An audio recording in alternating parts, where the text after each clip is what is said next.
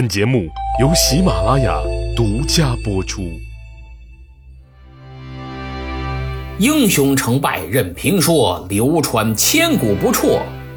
曹刘诸葛故事多，无演义不三国。蒋干自告奋勇，二次到访三江口周瑜的大营，要为丞相探听虚实。此时，周瑜正在中军大帐为如何让曹操主动把战舰连在一起而头疼不已。他一听，怎么着？蒋干又来了！哎呀，太好了！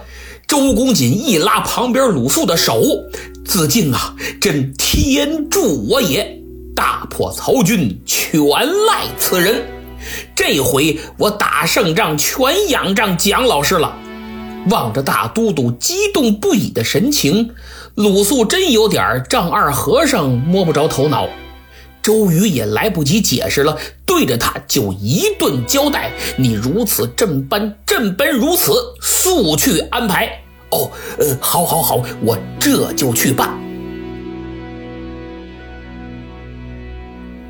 按下周瑜、鲁肃不表，咱们单说这辕门外的蒋干。他在那儿等着军士去禀报，可左等也没信儿，右等也没音儿，心里纳闷儿啊。公瑾这是什么意思呀？上次对我是大驾相迎，这回怎么连面儿都不露人呢？其实我每次说到蒋干，心里都不落忍，真不愿意再让这位仁兄出场了。但没办法，我不是编导，没有换演员的权利，所以只能眼睁睁地看着蒋老师一如既往不负众望的毁人不倦了。嘿嘿，这回可把咱们曹丞相毁得不轻啊！想来曹丞相也真不容易，为了击败江东，他集结了八十三万大军。但被江东击败，只要蒋干一个人儿就够了。所以，让我们共同心疼曹老板一秒钟吧。伟大领袖曾经教导我们：一个人做一件好事并不难，难的是一辈子做好事这句话反过来套用在蒋老师身上一样适用。蒋干用自己的实际行动。淋漓尽致地诠释了什么叫做好心办坏事他出场两次，办砸两次，成功率可谓百分之百。同时，我也必须要吐槽一下公瑾都督，你不厚道，给诸葛亮挖坑，你是挖一个废一个；但放到同窗兼故友身上，你可是挖一个成一个呀。咱不能可着一只羊薅啊！做人不能这么做呀！蒋干等了老半天，实在等不及了。一想跟周瑜这种特殊的关系和交情，哎，得了，我呀直接进就完了。想到这儿，他是直奔周瑜的中军帐，啥欢迎仪式之类的无所谓。一路往里走，谁也没敢拦。怎么都认识啊？上次那么大动静，又喝酒又参观的，都督还吩咐大伙对这位蒋先生要格外照顾，所以能不认识吗？哟，这不蒋先生吗？啊啊，是我是我，您又来了。呃，来看看昔日故友，这回您可得多待两天，别跟上回似的敲不筋就走了。我们都督老念叨您呢，我这不来了吗？放心吧，啊，这回不会。呃，您忙您忙，他倒也不见外，跟谁都打招呼。走了没多远，正好碰见刚才去禀报的军校。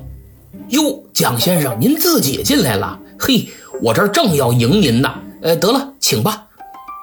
进了中军帐，蒋干满脸堆笑，叫声贤弟，刚要施礼，就见周瑜坐在那儿，是面沉似水，怒气冲冲。蒋干很尴尬，他看了看左右，本以为周瑜没出去迎接，可能是正给他准备豪华盛宴呢，耽误了。这一看才明白，还豪华盛宴呢，连个果盘都没有。正这会儿，就听周瑜一拍桌案，劈头盖脸对着他这通指责呀。什么？你偷走了我的机密书信，导致我得力卧底蔡瑁、张允被杀，破坏了我军机大事。什么？我拿你当自己亲兄弟，敞开心扉，你把我当傻子，跟我玩心眼儿，出卖兄弟换取荣华富贵。啊！叨叨叨叨叨叨叨叨叨！哎呦，跟机关枪似的，直接就把蒋干打懵了，想解释都插不上话。周瑜真入戏了，越说越激动。他站起身，用手一指：“蒋子义呀，蒋子义，我真没想到今天你还有脸再来。既然你自己送上门，按说我应该杀了你。”蒋干吓得一激灵。可如果杀了你，毕竟咱们是昔日同窗，有点过分，但也不能放了你呀。我这三两天。就要破曹了，万一你走漏了风声，岂不坏了我的大事？周瑜一边说着，一边面露难色，在他那帅案后面来回踱步，思考琢磨到底如何处理这位自己的故友。蒋干站在那儿，汗都下来了。面对这突如其来的打击，他已经彻底丧失了独立思考的能力。啊，当然，他好像本来也不具备这个能力哈。不多久，周瑜有主意了，他吩咐一声：“左右，在！”稀里呼噜上来四五个军校，你们先请蒋先生到西山，找个地方暂时软禁，待破曹之后，本都再做理会。遵令。这些军士上来就把蒋干往外推。蒋干说：“别介呀，贤弟，你好歹听愚兄解释解释啊！哪能连句话都不让说就非法拘禁呢？”周瑜理都没理，一抖袖子回寝帐了。哎，蒋干明白，在双方实力完全不对等的情况下，抗议根本毫无意义。于是他没有任何选择的余地，再次跳进了老同学。给他挖好的坑。蒋先生被带到了西山一个破败的小庵，就是小庙。两名军士把他安顿好了之后，就自顾自的在一旁喝酒下棋，人身自由倒也没怎么特别限制。蒋干心里这个郁闷呐，寝食难安，如坐针毡。到了晚上，他实在无聊至极，就在附近散散步。他抬头望着天上繁星满斗，不禁为自己的遭遇长吁短叹。正这时候，忽听不远处传来朗朗读书之声。蒋干定睛一看，原来是一座草庐。他很好奇，顺着这声音呢，就走过去了。到了草庐的窗前，他停下脚步，顺着窗缝往里看，就见一人坐在灯下夜读。别的咱不说，这蒋老师绝对非常热爱知识，热爱文化，更爱读书。而且现在他心中本就很是烦闷，无处解忧。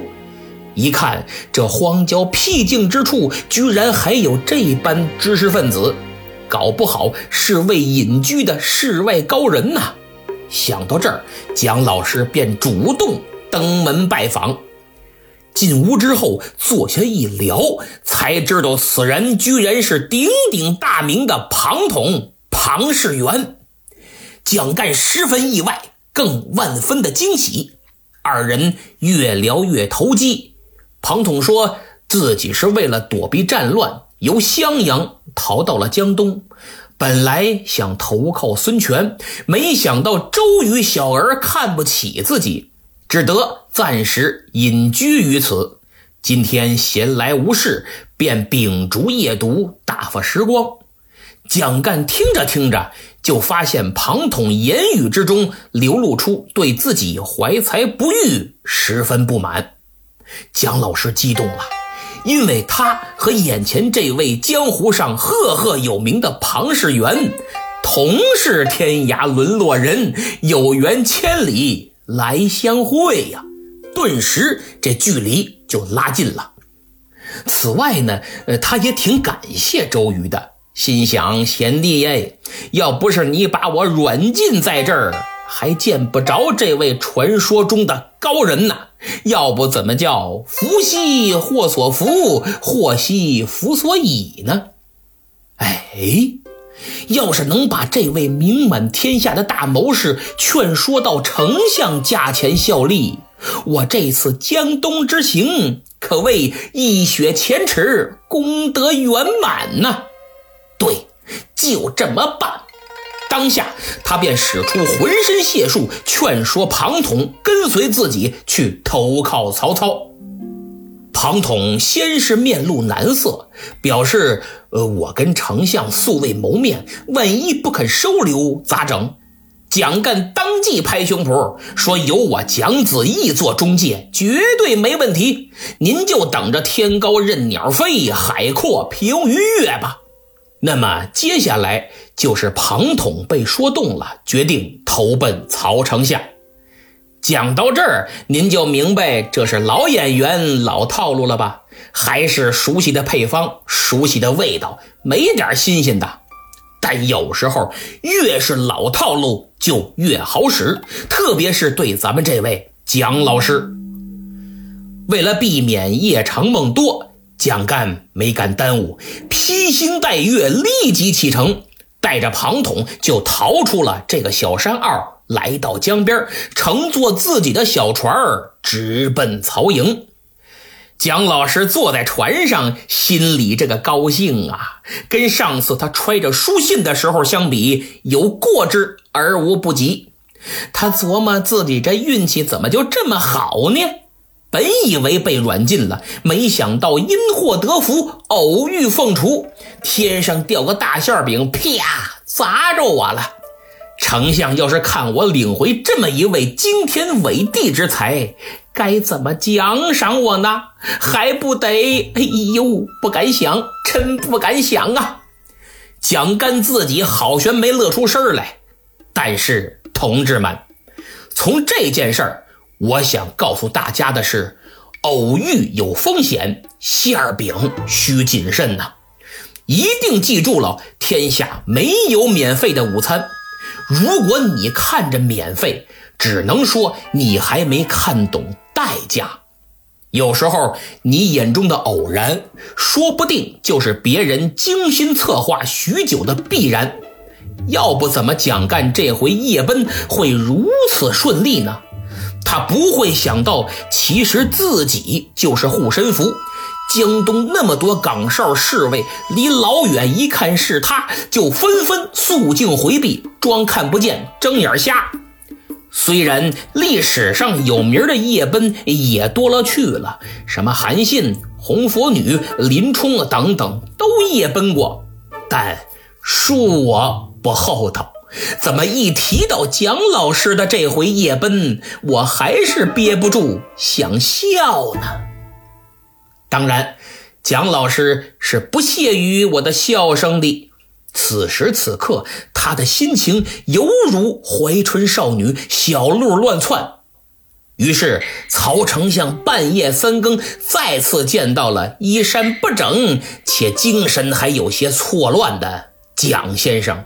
你想想，他连夜出逃，这衣衫能整吗？曹丞相那略显疲倦的面容再次爬满了黑线。子义，你回来了。启禀丞相，我刚刚回到营中，向您复命来了。嗯，可曾见到了那周郎啊？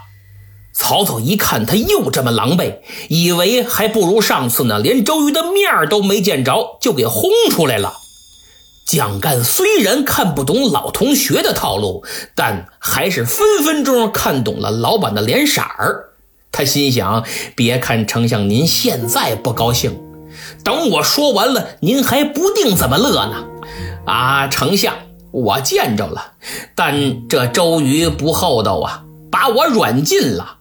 您猜怎么着？塞翁失马，焉知非福，是这么这么这么这么这么回事蒋干手舞足蹈，把自己高超的语言组织能力全用上了，将这次奇妙的江东之旅描述了个清清楚楚、绘声绘色。曹操听罢大吃一惊：“什么？你把凤雏先生请来了？”“是啊，丞相。”我凭着三寸不烂之舌，说动了凤雏先生为您效力，大破江东指日可待。哎呀，曹操立马就站起来了，也顾不上什么阚泽、黄盖、二蔡和甘宁了，他几步走到蒋干近前：“子义呀，凤雏先生安在？”“呃，回丞相，此刻就在门外候着呢。”嘿。曹操这个气呀，心想：这么大的人物，你就给晾在外头了，这不毁我名声了吗？曹丞相再次拿出当年对待许攸的热情，亲自迎到门外，一见庞统，他是率先施礼，很是谦恭，然后拉着庞统的手就走进了中军大帐，于是就引出了庞士元巧献。连环计。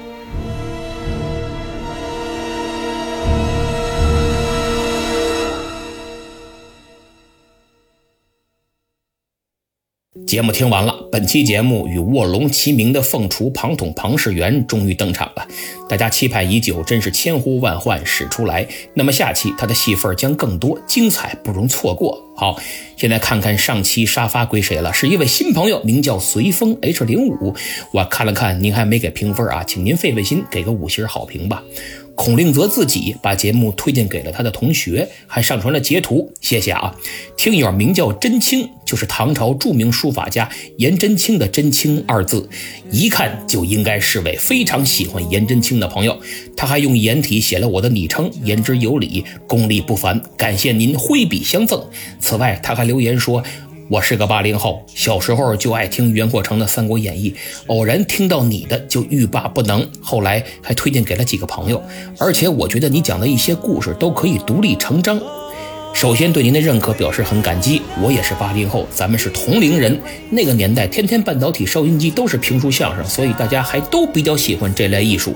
第二，感谢您推荐给朋友，希望继续多分享。最后呢，您说独立成章，这个我还真做了，像三顾茅庐、血战长坂坡、舌战群儒、智击周瑜、草船借箭等等，我都做了完整版的节目，中间无断点、无广告、无结尾互动，一气呵成，就像第三十四回和三十五回中间那个青梅。煮酒论英雄的完整版听起来非常过瘾，不过只有我的西米团成员能享受到这个福利，所以如果您和其他朋友想要的话，请加入我的西米团，然后私信联系我获取下载地址。下面说几位上传了为节目打 call 截图的听友：李子郭郭、王天一 XX 和老朋友魏武尼一。王天一 XX 和魏武尼一还上传了把节目分享到朋友圈的截图。阿赵书法不止七级也把节目分享给了朋友，非常感谢你们的支持。这几天呢，又来了几个黑粉开骂。以前呀，我还解释解释，驳斥驳斥，现在我都不搭理了，因为他们不是针对我，是针对所有人，不管是主播还是听友。不信就点他们的头像进入主页，看看他们给别人的留言，也都一样，比骂我还狠呢。我这算轻的，所以我很欣慰。要是哪个粉丝看不过去了，说他两句，必然也纳入。炮轰的范围，他们要么是看谁都不顺眼，拿喜马拉雅当心理缓压的软件了，要么就是通过贬低别人来显着他们比你懂，能理解。所以，请继续你的表演，随便。现在感谢几位金主，首先是加入戏米团的朋友，叫石头砰砰，他还从我的店铺买了个小雅音箱，附赠一年会员，请私信联系我啊，领取福利。确实，听节目如果没有好的音效，真是逊色不少，所以音箱或者耳机还是很需要的。如果你没有，可以看看喜马拉雅本周新上的蓝牙无线耳机，主播专享优惠，超低价，只要八十八元。各位可以点击购物车图标前去查看，也可以点击我的头像，从主播主页点击我的店铺前去查看。店铺里啊还有很多文化产品，有空来逛逛，肯定有你喜欢的。本周打赏的朋友有三位，他们是一三七三九幺九 vxua。孟海同红和老朋友微微一笑 NKD，谢谢你们给予的支持，也请正在收听节目的你多多点赞和转发。再有，别忘了加入西米团，我在这里等你，咱们不见不散。